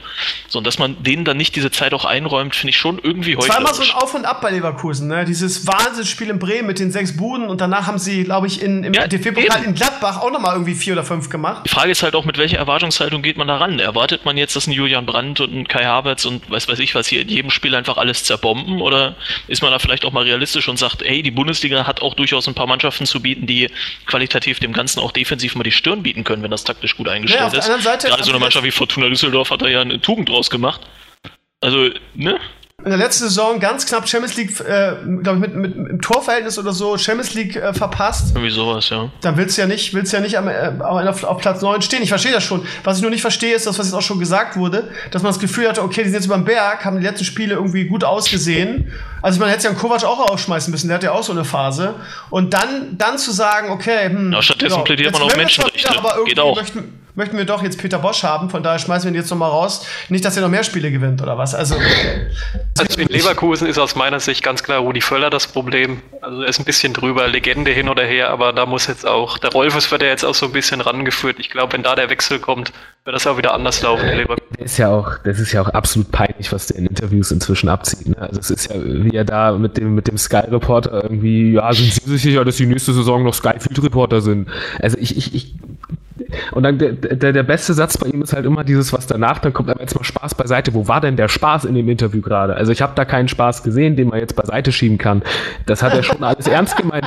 Das hat er schon alles ernst gemeint, was der da gerade gesagt hat. Und äh, also ich, ich, ich kann es auch nicht nachvollziehen. Vor allem, du hast halt auch, das, das muss man sich ja auch noch vor Augen führen. Das ist, glaube ich, was, was viele immer vergessen. Julian Brandt ist zwar schon gefühlt seit fünf Jahren in der Liga, aber auch der ist erst 22 Jahre alt. Dann hast du Leon Bailey, der letztes Jahr über sämtliche Hemisphären rüber gehypt wurde und der jetzt diese Saison halt mal äh, eine absolute Schwächeperiode hat, die man ja, jetzt gar nicht abfangen kann. Auch schon, ne? Der genau, war nur in der Hinrunde der stark. Ja, ja, genau. richtig geil gespielt. Und, und dann in Kai Harvard, den ich für wahrscheinlich das, das größte deutsche Talent aktuell halte. Das, Hast du das noch so einen Jonathan Tah oder sowas? Das ist halt so eine bunte Mischung eigentlich aus komplett jungen Talenten. Ne? Das ja, genau. Der, also Tah ist eigentlich auch wieder so ein gutes Beispiel. Bei dem habe ich irgendwie das Gefühl, der ist seit, gefühlt ist er seit zehn Jahren da, ist aber erst 22 Jahre alt, weil der hat auch schon irgendwie bei Hamburg, wo war er noch, bei, bei Düsseldorf oder so, ausgeliehen, glaube ich, und dann, dann zu Leverkusen. Das sind halt so Leute, die sind seit Ewigkeiten da, weil Bayer das halt seit Jahren gut macht, das äh, junge Talente an den Kader ranzuführen. Ähm, aber man vergisst manchmal, dass die halt auch noch alle sau jung sind. Ähm, dann hat man, glaube ich, wen hat man denn verloren? Bernd Leno ist zu Arsenal gegangen. Radetzky war am Anfang, glaube ich, auch länger verletzt. Ähm, da hat man dann eine Weile mit Özcan im, im, Tor gespielt und das, das ist halt auch für eine Verteidigung, die sich mit ihrem Torwart dann nicht einspielen kann und was weiß ich nicht alles. Das sind alles so Faktoren, die, die man dann nicht bedenkt und ähm, ich weiß nicht, also ich bin von der Trainerentlassung, das war nun wirklich die, die ich am wenigsten erwartet habe noch. Gut, dann noch Alex. Alex, hast du noch irgendwas hinzuzufügen? Hast du noch irgendwie eine persönliche Enttäuschung in dieser Saison? Ja, gut, war eine erwartbare Enttäuschung, aber ich sage es trotzdem, Hannover 96, also es hat sich schon am Ende der letzten Saison abgezeichnet, auch wie die auf dem Transfermarkt agiert haben.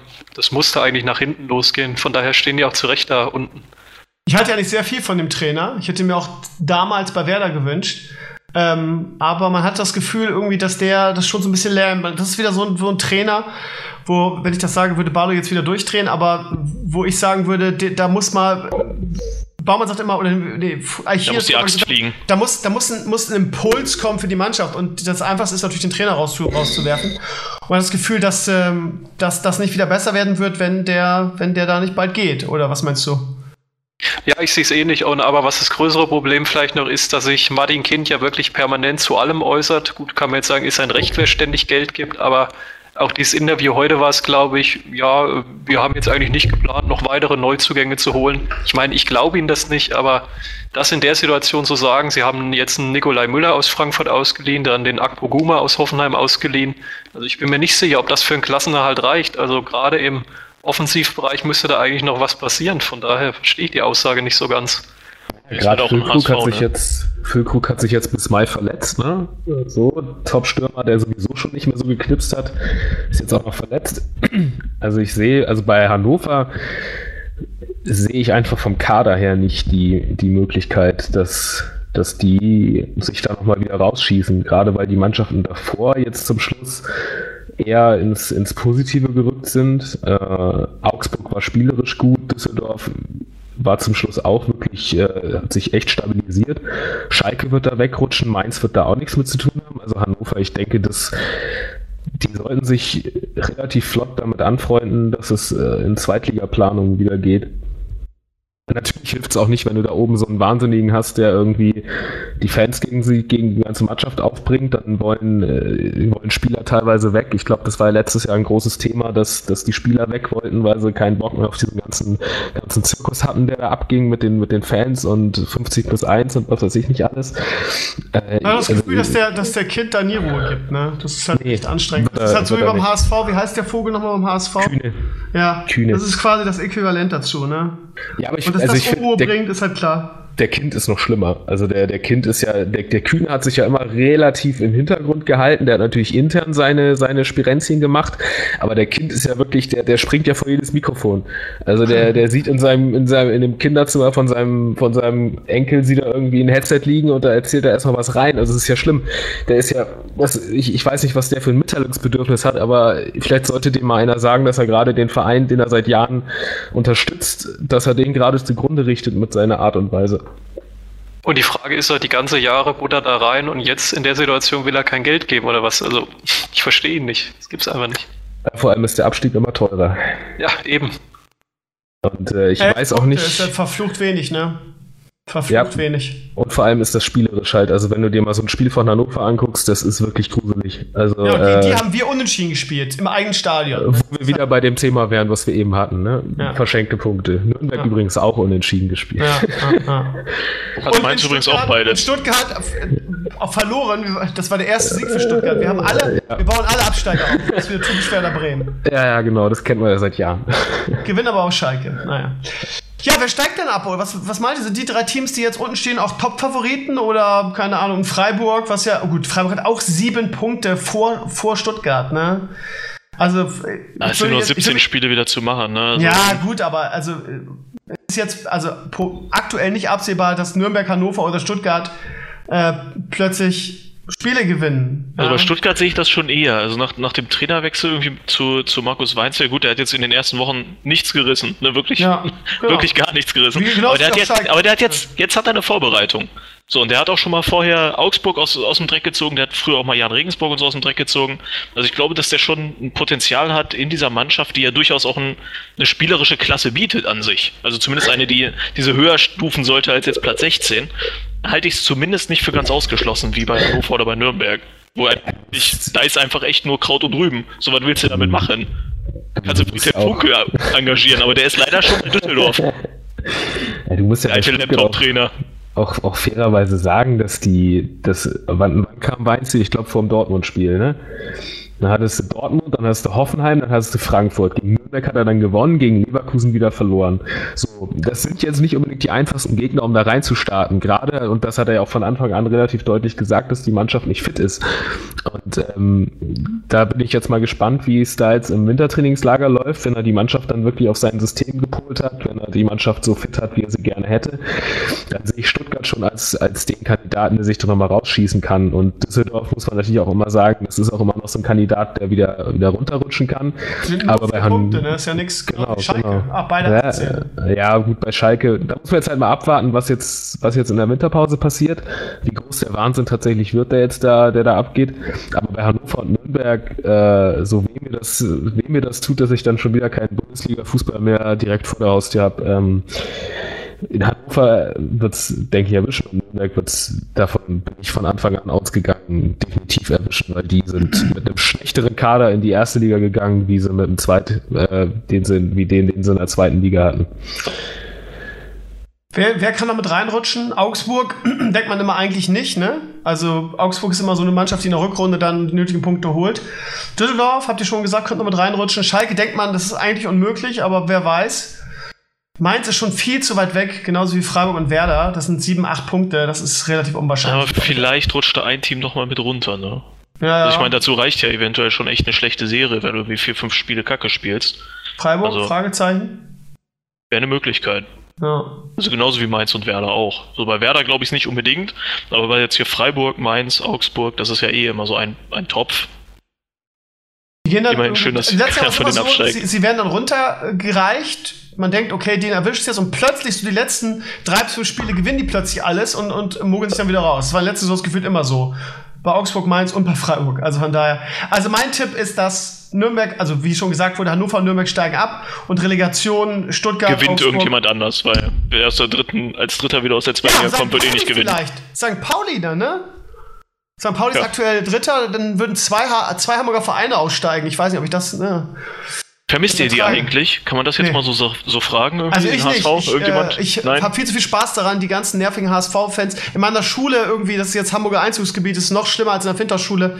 Nur HSV-Fans, von daher können die gerne unten bleiben. Also wenn ich mir eine Sache wünschen dürfte, dann, dass die großmaligen HSV-Fans, die mir jetzt jedes Mal, wenn ich montags zur Arbeit komme, und der HSV hat wieder gewonnen und wer dann nicht irgendwie. Äh, und ich denke mal, Leute, ganz ehrlich, ihr seid in der zweiten Liga, was wollt ihr von mir?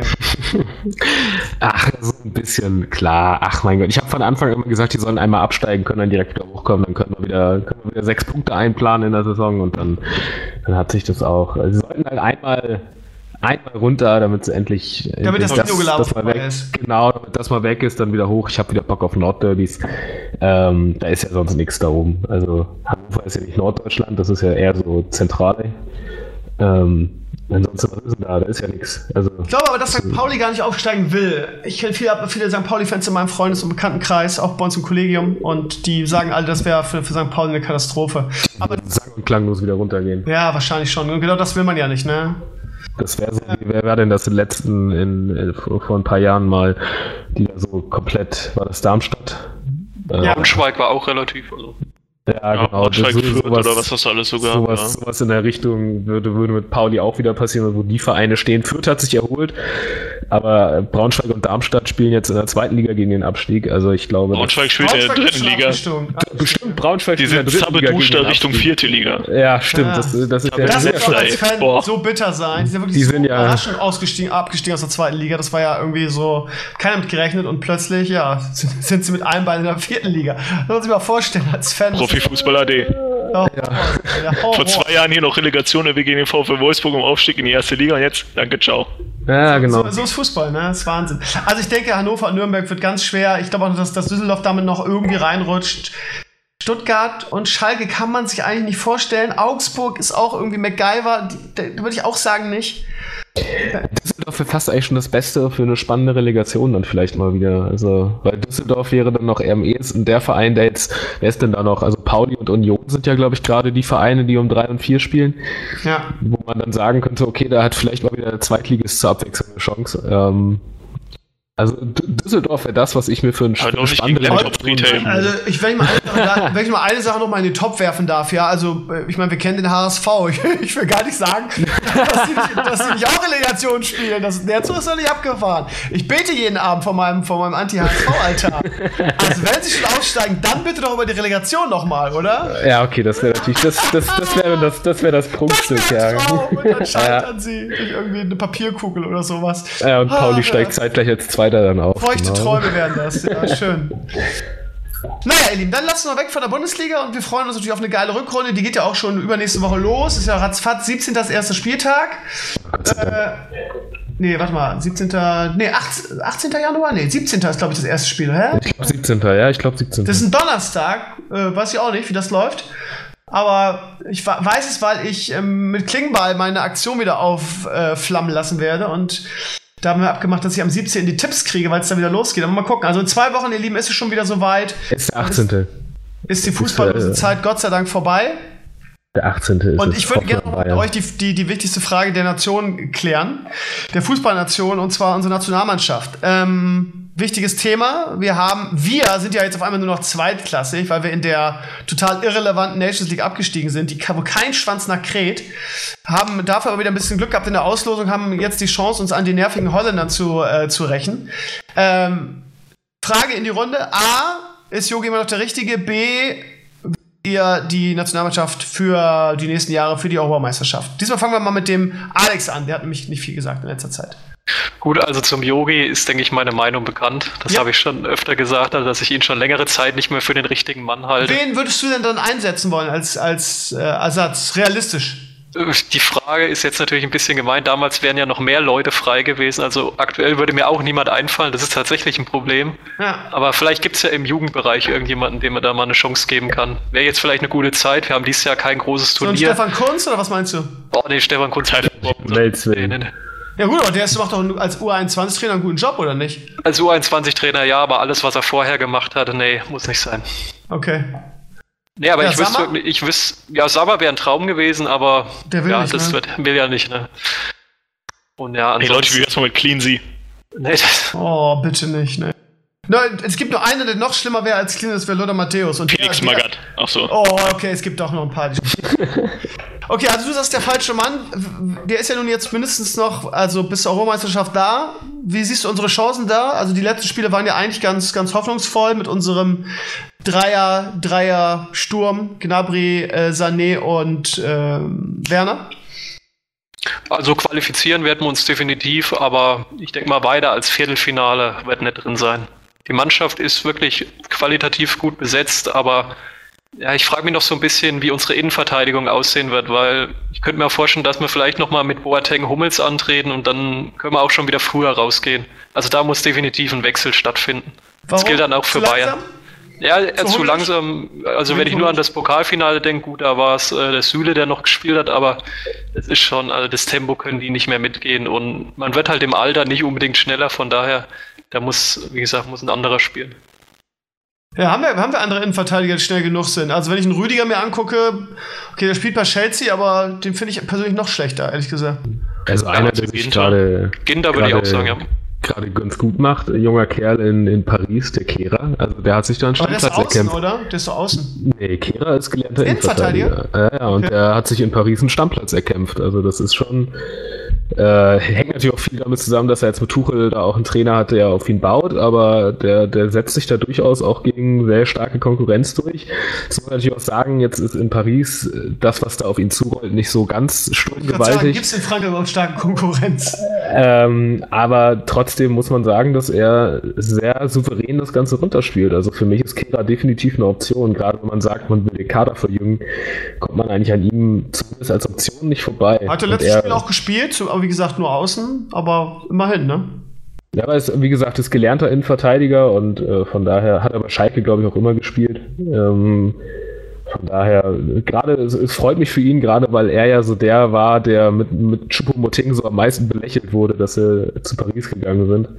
Ähm, setzt sich da durch, also mein Gott, wer weiß, vielleicht. Und was aus meiner Sicht auch noch ganz wichtig wäre, dass die Torwartposition, dass da Testegen jetzt endlich mal rangeführt wird. Also an den seiner Stelle gebe ich mir auch komplett verarscht vor. Also er hätte eigentlich schon die WM spielen müssen, aber von daher, das wird höchste Zeit. Ich wäre fast zurückgetreten, glaube ich, an seiner Stelle. Ja, ich glaube, ich gesagt, das, Neuer, das war's. Also, Ihr Lieben, bei allem Respekt und ich bin da bei euch, ne? Aber A hat Neuer keinen, keinen krassen Fehler gemacht bei der WM. Und äh, zweitens, wir reden hier von, von einem, von einem Welttorhüter, der, der äh, amtierender Weltmeister war und sich diese, diese, sagen wir mal, ähm, be be bevorzugte Behandlung einfach verdient hat. Also, was der 2014 geleistet hat, quasi die Torwartposition auch ein bisschen neu zu definieren, irgendwie so als Libero. Da kann man auch mal, da, also da muss ich sagen, da bin ich total hinter Yogi zu sagen, irgendwie, okay, der es hat es einfach verdient, auch wenn jetzt in der Saison äh, Testing der bessere war, aber was sollte Neuer auch machen? Er wird verletzt. Also ich, das, das ist ja und das ist auch kein Grund, warum wir ausgeschieden sind, muss man einfach sagen. Ja, natürlich, aber das ist ja der Punkt es, er war verletzt, er hat nicht gespielt. Er hat die ganze Saison nicht gespielt. Und trotzdem stehst du als Testegen, der bei Barcelona Stammtorwart ist, jede Woche Top-Leistung bringt, in der Champions League, in der Liga und so weiter. Und trotzdem stehst du hinter ihm. Obwohl Neuer nicht ein Spiel gemacht hat die Saison. Ja, er ähm, genießt eine ganz andere Lobby hier. Das, ja, ich habe das so ein bisschen verglichen mit der Situation von Kahn und Lehmann damals. Also da gab es auch einen, einen, relativ klaren Punkt irgendwie 2004, wo Oli Kahn noch dann bei der, bei der Europameisterschaft im Kasten stand, ob schon er da vorher bei den Bayern eher so äh, gespielt hat und Jens Lehmann Teil der Invincibles war. Ne, wahrscheinlich damals der, der beste Torwart der Welt und dann sitzt er da auch einfach auf der Bank, bis er 2006 dann auch endlich Nummer 1 sein durfte. Und, sehr, und das war sehr umstritten, darf man auch nicht vergessen. Ne?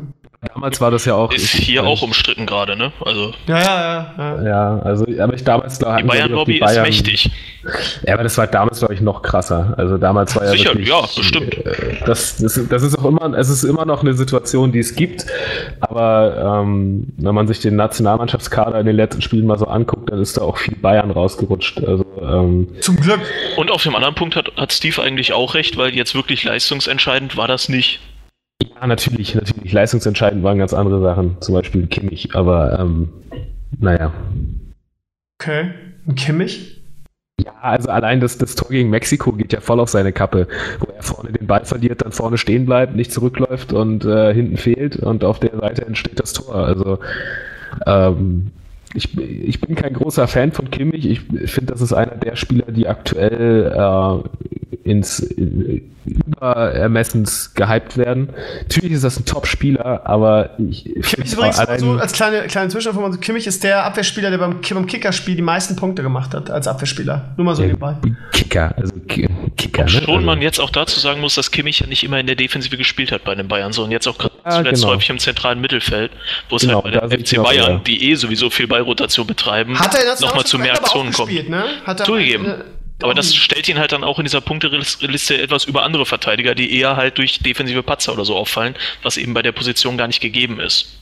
Ja, aber der hat auch letzte Saison viele Punkte gemacht. Also ich, nee, ich wollte das nur mal gerade so mit sagen, wo das ein Unterschied ist zu anderen Verteidigern. Nicht, aber okay. Er, natürlich ist er nicht das Hauptproblem gewesen. Mir fiel nur gerade wieder das Tor gegen Mexiko ein, weil wir ja darüber gesprochen hatten.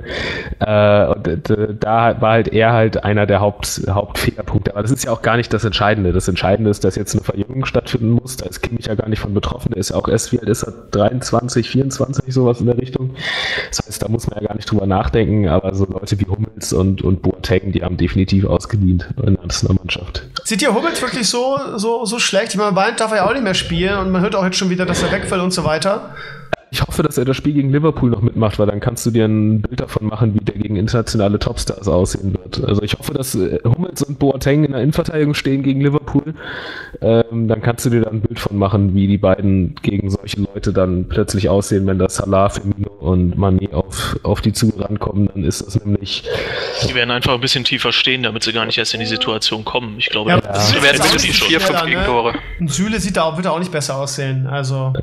Süle ist halt 1,90 1,90 groß und 1,90 breit. Also das ist halt. ähm, aber ja, natürlich. Aber trotzdem hat selbst Süle mehr Tempo als, als Hummels und Boateng. Ja, dafür können auch bedeutend weniger kicken. Das stimmt, ja. Ist Hummels eher der klassische. ist auch immer in der Spieleröffnung sehr, sehr stark. Also ich sehe Hummels gar nicht ja. so negativ irgendwie, wie der momentan gemacht wird, aber okay. Er ist in einem extremen Formtief. Wenn er da wieder rauskommt, der ist ja auch erst, der ist doch nicht über 30, der ist doch maximal 30 jetzt, oder? Hummels? Ich würde ich würd sagen 31. Ich glaube 31 oder 32, ne? Ich nee, glaube, ist doch nicht über 30, oder? Hummels? Das alle einfach raten. Glatte, glatte 30 ist er. Ja, siehst du. 30. Das ist äh, ja gerade 30 geworden den, auch übrigens. Ja, genau. Lass die aus dem lass die aus dem Tief wieder rauskommen, dann ist es wahrscheinlich immer noch ein Top-Verteidiger. Aber ja. so wie er im Moment drauf ist, äh, ist wird das ja, halt eine ganz. Auch, er kriegt ja auch nicht das, das Vertrauen vom Trainer, ne? Wie soll er irgendwie der den Kopf Ja, deswegen kann ich ja auch, ne? deswegen ja auch, kann ich es auch absolut nachvollziehen, dass er sagt, er will, will nach Möglichkeit halt vielleicht, vielleicht woanders hin, wo er das Vertrauen dann bekommt. Ja, nach Dortmund ist kein Platz frei gerade. Ich glaube, dass der Zug ist auch abgefahren. Ähm, das, äh, da hat er sich ja nicht, nicht äh, gerade beliebt gemacht. Nachdem das ja, hat man bei Götze auch mal gedacht. Ja, aber das finde also, ich, find ich auch so eine Unverschämtheit. Ey, ganz ehrlich, alle sind aus der, aus der Meistermannschaft, irgendwie, die ich vorhin zitiert habe, aus den zwei Jahren, als Meister war, ne? Alle ähm, Führungsspieler aus dieser Zeit haben den Verein verlassen. Ein Großteil von denen ist zu Bayern gegangen. Hummels war der Letzte. Der hat diesem Verein so lange die Treue gehalten. Und als er gesagt hat, okay Leute, ich komme aus München, meine Frau will wieder nach München, ich habe da Familie und so weiter, ich gehe wieder nach München.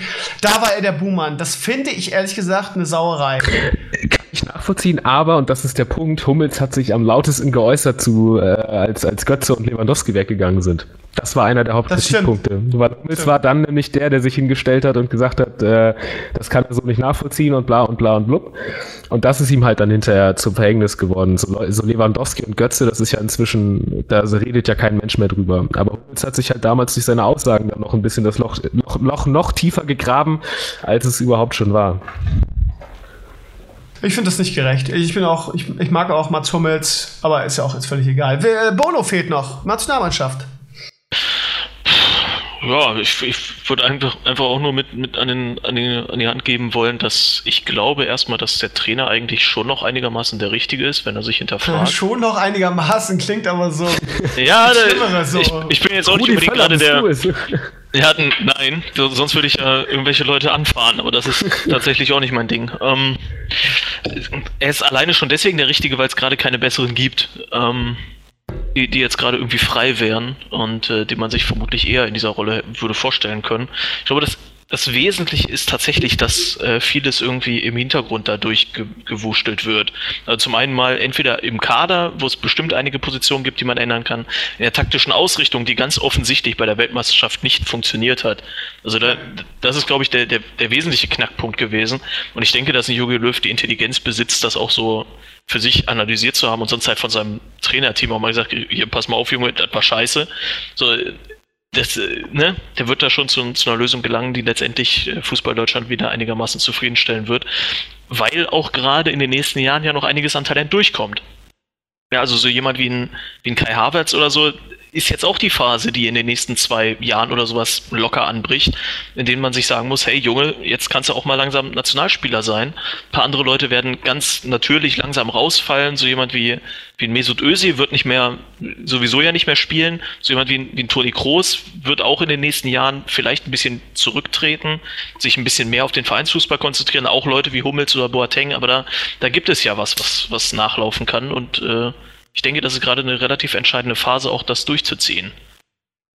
Aber er hat im letzten, in den letzten Und das ganz Wesentliche ist natürlich, um nochmal einen statistischen Punkt zu bringen, Deutschland ist äh, in erster Linie immer dann äh, in den letzten Jahren titelmäßig erfolgreich gewesen, wenn Götze und Schürle gespielt haben. Also äh, Schürle jetzt. Gut, das ist der Moment, wo ich aussteige. Spielt ja jetzt im Fulham auch wieder überragend, ne? Gut, also, werden, werden wir die verdammten Holländer, die jetzt natürlich, äh, das war auch, das war auch ein Spiel, ey, das werde ich nie vergessen, wie, wie wir gegen die Holländer jetzt in der Nations League spielen, eigentlich 5-0 führen müssen und die dann in den letzten zwei Minuten, weil alle schon im Halbschlaf sind und alle schon in der Dusche in Gedanken dann noch das 2-2 machen. Ähm, ich hoffe, dass, dass wir uns an den Holländern in der EM-Quali rechnen. Was meint ihr? Die Holländer haben natürlich auch eine sehr junge und hungrige Mannschaft, ne? Hast du recht, ja. Ah, hallo. Ja, wenn ich euch nicht direkt benenne, ja. Werden wir Gruppenerster, ist die Frage. Alex. Ich glaube schon, ja. Also, Interessiert das jemanden? Gegenfrage. Ja, genau, das ist Die ersten zwei sind automatisch qualifiziert, ne? Und der dritte muss irgendwie wieder durch irgendeinen Koeffizienten oder so. Oder wie war das? Also in der Gruppe, ich meine, dass wir uns qualifizieren, ist, steht, glaube ich, außer Frage. Dafür ist die Gruppe viel ja. zu schlecht. Ne? Aber ja, klar interessiert das jemanden. Das Prestige Holland, Deutschland, das ist jetzt gerade, wo wir jetzt zweimal nicht gewonnen haben gegen die Holländer. Ach, was rede ich überhaupt mit euch? Gut, ich glaube nicht. Ja. Ich glaube nicht. Ich glaube nicht. Also ich glaube, dass die Holländer, die haben den entscheidenden Vorteil, dass sie inzwischen, die haben den Umbruch schon hinter sich und haben inzwischen eine relativ eingespielte Truppe. Und sie haben vor allem mit Virgil van Dijk aktuell den wahrscheinlich besten Innenverteidiger der Welt. Ähm, Könnte Schirle stoppen, ja. mit, mit, mit Delikt wahrscheinlich eins der größten, wenn nicht das größte Innenverteidiger-Talent der Welt, der neben dem Van Dijk dann auch nochmal wachsen kann.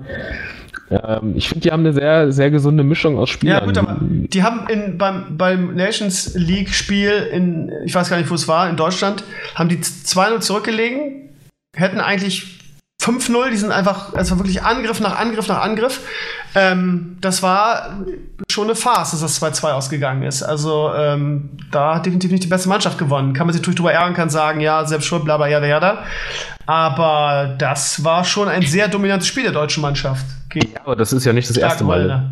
Das wäre ja auch nicht das erste Mal, dass Deutschland sowas dann wegschmeißt. Also ja, so Spiele wie gegen Schweden und sowas, das sind ja keine keine Einzel Einzelgeschichten. Schweden, Holland, was weiß ja, ich. Ja, doch, für Slatan war das schon eine Einzelgeschichte. Äh, ja. okay. Gut, gehen wir zum Abschluss nochmal eben ganz kurz zum, zur Champions League und gucken uns das Achtelfinale an. Ähm, interessante Begegnung dabei. Bayern hat den aktuellen Tabellenführer der Premier League vor der Brust, nämlich den FC Liverpool, die gleich übrigens noch um 21 Uhr gegen Man City spielen im Spitzenspiel. Das darf man sich auf der Zone auch mal geben. Ähm, da man die, die, die, die Jetzt wissen die Leute, auf wann wir aufgenommen haben. Toll, Steve. Ist doch, ist doch, ist doch völlig egal. Äh, da die Frage mal in die Runde. Was meint ihr denn? Olli Kahn hat gesagt, Bayern ist immer Favorit irgendwie. äh, ähm, ja, gegen, wenn es Arsenal wäre, würde ich sagen, ja klar, ist ein sicheres Ding. Aber Liverpool, Finalist, jetzt erst in der Premier League, haben nicht so eine gute Gruppenphase gespielt, aber natürlich gerade mega drauf. Was meint ihr? Bayern oder Liverpool? Äh, Liverpool mit Abstand. Liverpool klar, Liverpool. Abstand. Das wird deutlich. Also ich gehe nicht davon aus, dass Bayern noch den Ansatz einer Chance haben wird.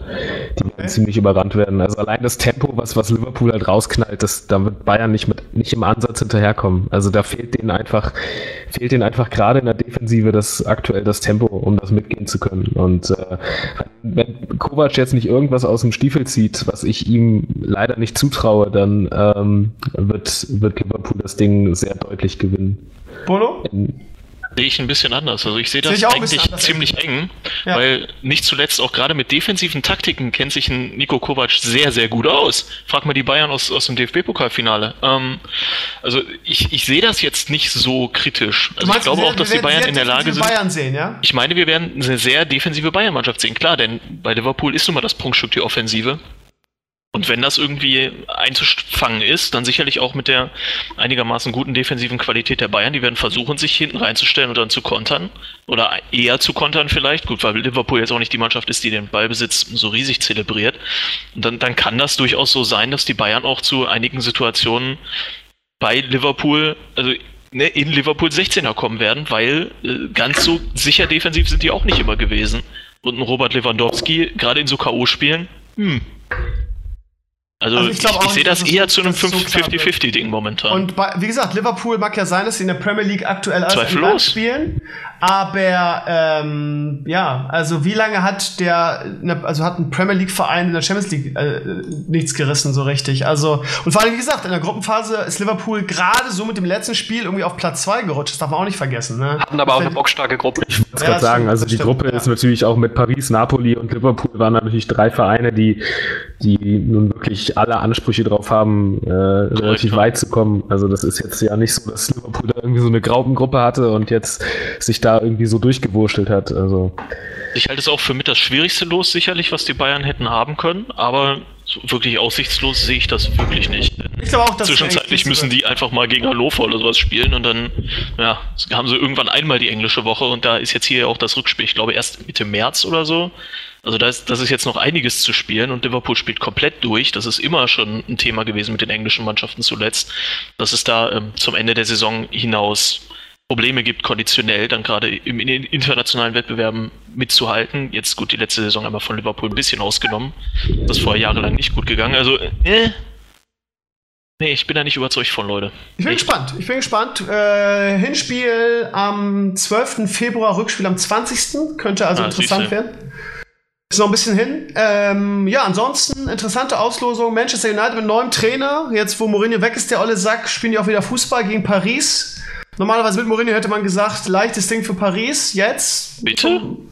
Das Ding für Paris. Also das, was, was bei United gerade abgeht, verstehe ich nicht so ganz, weil die haben jetzt, glaube ich, gegen, gegen Vereine jenseits des 14. Tabellenplatzes gewonnen. Und jetzt wird plötzlich gesagt, dass der Ole Gunnar Solskjaer, wie auch immer der ausgesprochen wird, ich weiß es immer nicht, ähm, dass er da jetzt gerade das Ruder rumreißt. Na also, gut, aber die haben, auch, die haben auch vorher gegen diese Mannschaften keine Tore gemacht und haben sie irgendwie, wie lange, seit, seit über ja. drei Jahren das erste Mal mehr als zwei Tore geschossen oder was weiß ich und dann fünf gemacht? Ja, natürlich, dass jetzt das jetzt mit Mourinhos Abgang da wieder Fußballkultur einkehren wird. Das ist ja auch, ist ja auch logisch, weil keiner steht für Zerstörung wie so sehr wie Mourinho. Ähm, aber ich würde auf jeden Fall noch mal ein paar Spiele abwarten, gerade wenn es dann gegen, gegen die etwas größeren Vereine geht. Dass der Kader von United absolut Top 4 fähig ist, da brauchen wir nicht drüber zu reden. Ähm, aber ich bin gespannt. spielen auch gegen Thomas Tuchel. Der soll ganz gut sein. Okay, du findest also klares, immer noch ein klares Ding für Paris, ja? Bono? Ja, relativ sicher eigentlich. Okay. Sehe ich nicht. Alles andere wäre eine Überraschung. Also. Ja, okay. Ähm, Dortmund gegen Tottenham, also wieder Premier League gegen Bundesliga. Äh, würde ich in der aktu zumindest in der aktuellen Form mit Marco Reus natürlich Dortmund vorne sehen. Was meint ihr? Ich bin Torfestival da. Das wird eng. Das wird ein richtig enges Spiel, weil gerade auch, also auch Tottenham ist aktuell gut drauf. Äh, auch wenn mich das als, als Arsenal-Sympathisant extrem anbietet, aber Tottenham macht das aktuell sehr gut. Ähm, Gerade die Offensive ist, ist extrem stark aktuell. Harry Kane ist einfach ein unfassbares Biest. Ja. Ähm, den zu, in Kontrolle zu behalten, das ist unfassbar schwer, wenn nicht sogar unmöglich. Ähm, das wird also eigentlich das, das ist das deutsche Spiel, was ich am engsten sehe. Glaube ich also auch. Ich glaube glaub auch nicht, dass es ein, ein klares Ja, nee, Schalke gegen City wird hart. Spannend. Ja, ich glaube, über das Spiel wollen wir gar nicht sprechen. Sané irgendwie äh, auf Klassenfahrt äh, in, in der alten Heimat. Äh, alles andere als ein klares, also da wollen wir gar nicht drüber sprechen eigentlich. Also das ist halt so klar. Interessant wird vielleicht noch ähm, Juventus gegen Atletico. Ne? Atletico ist immer für eine Überraschung gut. Juventus, Klammer auf, wegen Ronaldo, Klammer zu, mit Favorit auf den Champions League-Sieg. Aber ähm, genauso wie bei Ajax gegen Real, ne? Real irgendwie so ein bisschen satt nach dreimal gewinnen, da liegt durchaus Überraschungspotenzial drin. Also ich meine, bei Ajax gegen Real Überraschungspotenzial, Atletico gegen Juventus ist sowieso ein enges Ding, glaube ich. Was meint ihr zu diesen beiden Spielen? Ja, da treffen natürlich zwei Defensivkonzepte aufeinander bei Atletico gegen Juve. Da freue ich mich auch am meisten drauf, muss ich sagen, auf die Partie, weil die ist wirklich am ausgeglichensten. Und bei ja, Ajax Real sehe ich Real schon vorne. Das hatten wir ja. die letzten Jahre immer gesagt, dass sie irgendwie satt sind, aber dann haben sie trotzdem die Champions League gewonnen. Das werden sie dieses Jahr nicht schaffen, aber ich denke mal, die Runde werden sie auf jeden Fall überstehen. Abwarten. Ajax ist, ist ganz gut drauf. Aktuell, klar, muss man sagen, holländische Liga ist natürlich immer so eine Sache. Aber also gerade was Real in der Liga aktuell abliefert, ist teilweise ja. wirklich gruselig. Ähm, zusätzlich bin ich noch vor Ort, wenn alles glatt läuft. Von daher hoffe ich mal, dass Ajax es gewinnt. Äh, also sagen wir es mal so, natürlich ist Real Favorit, aber es ist auf jeden Fall ein Spiel mit Überraschungspotenzial. Sagen wir Die Chancen standen nie besser, dass Real Madrid aus dem Achtelfinale rausfliegt.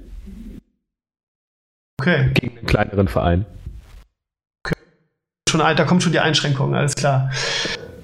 Ich ja. weiß ja nicht, gegen wen die in den letzten Jahren im Achtelfinale gerade gespielt haben. Hätte auch sein können, dass. Äh, gegen Bayern sogar gespielt und. Ja, irgendwie sowas und dann, dann stehen die Chancen natürlich dann deutlich besser als gegen Ajax, dass sie rausfliegen. Deswegen, ich, ich muss ja. Ne, muss ja aufpassen, wie, was man sagt. Wie viele deutsche Mannschaften ziehen das Viertelfinale ein? Eine. Keine. Keine? Nee. Alex, du alter Schwarzmaler. ja, ist leider so. Also ich sehe sowohl Tottenham als auch Liverpool vorne. Du siehst Tottenham vorne in Dortmund. Ja, ehrlich gesagt schon. In der, in der Form, die, Dort, die Dortmund jetzt am Ende gezeigt hat, siehst du. Siehst die, du haben sie, die haben sie bis dahin nicht mehr. Gebe ich dir Brief und Siegel drauf und dann wird, wird, Tottenham das für sich entscheiden. Ja, weil Marco Reus sich leider im Trainingslager verletzt und dann, dann war es das, meinst du, oder Ja, wie gesagt, das geht ja wirklich bis im März rein. Von daher, ob sie so lange irgendwie ihren Lauf halten können, ich kann es mir nicht vorstellen. Tottenham ist Zweiter in der, in der Premier League, ne? Also sie sind vor ja, City. Aber, das darfst du nicht unterschätzen. Die englischen Mannschaften zu stark. Was haben die dann zum letzten Mal was in der Champions League gerissen, die englischen Mannschaften? Letztes Jahr? Ja, mit, mit Man City im Halbfinale waren die, glaube ich, ne? Ja, und Liverpool war wo? Finale. Oh, okay, ja, aber die haben es nicht. Wie, wie lange ist es her, dass sie es gewonnen haben? Lange, 2000, lange, lange, lange. Und wie lange, vier, wie lange, also okay, Liverpool war im Finale, aber wie lange davor war keine englische Mannschaft im Finale? Seit Chelsea gegen Bayern, ne? das darf man nicht vergessen. Also ich finde die, die, die Premier League ein bisschen, ja, ich will gar nicht sagen overrated, die profitieren natürlich von diesen wahnsinnigen TV-Gehältern, die sie bekommen. Aber das ist halt so ein bisschen das Problem, ist diese Identität in England, ne? Dass sie halt irgendwie immer einen Team-Owner haben, dass immer so Söldnertruppen sind. Ähm, ja, mich wundert das nicht. Jetzt haben sie halt natürlich Liverpool mit Kloppo einen riesen Trainer, der wahrscheinlich da auch alle, alle Fäden zieht und sagt bis hier und nicht weiter. Von daher darf man vielleicht auch, naja, vielleicht, vielleicht darüber nachdenken, dass Liverpool wieder am weitesten kommt, aber ich bin nach wie vor der Meinung, dass sie auch gegen Bayern ausscheiden können.